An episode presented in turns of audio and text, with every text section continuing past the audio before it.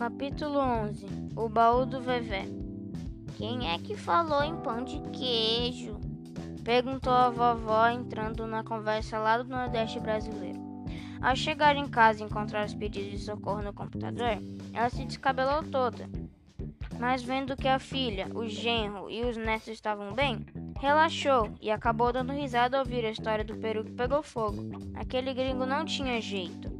Fizeram a mesma coisa com uma pizza meses antes. Melhor deixar o tio John longe do fogão. Vou colocar nossos pães de queijo no forno, anunciou o Vevé que ouviram os papos das crianças.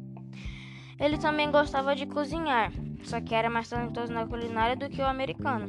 Nos Estados Unidos, na Austrália, no Nordeste brasileiro e na Serra Catarinense.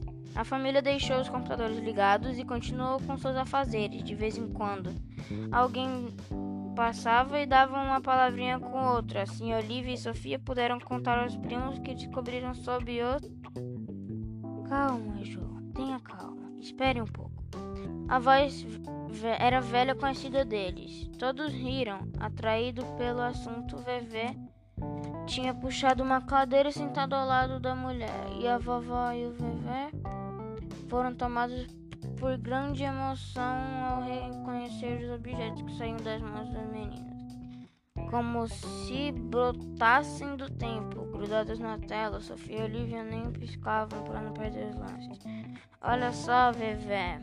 Fitas, fitas cassetes, fitas de vídeo, um gravador portátil, um telefone, um disco, um rádio, um microsystem, um aparelho de videocassete e até uma filmadora. Vovó não acreditava no que estava vendo. Onde vocês acharam essas preciosidades, crianças? Achamos na rua alguém que mudou de casa e deixou para trás. Daria contar a história toda, mas as avós não lhes deram tempo. Hoje são coisas de museu, mas na nossa época eram sonhos de consumo da gente, disse o Vevé. Cada aparelho que surgia fazia mais sucesso que o anterior. Todos queriam trocar o velho por um novo.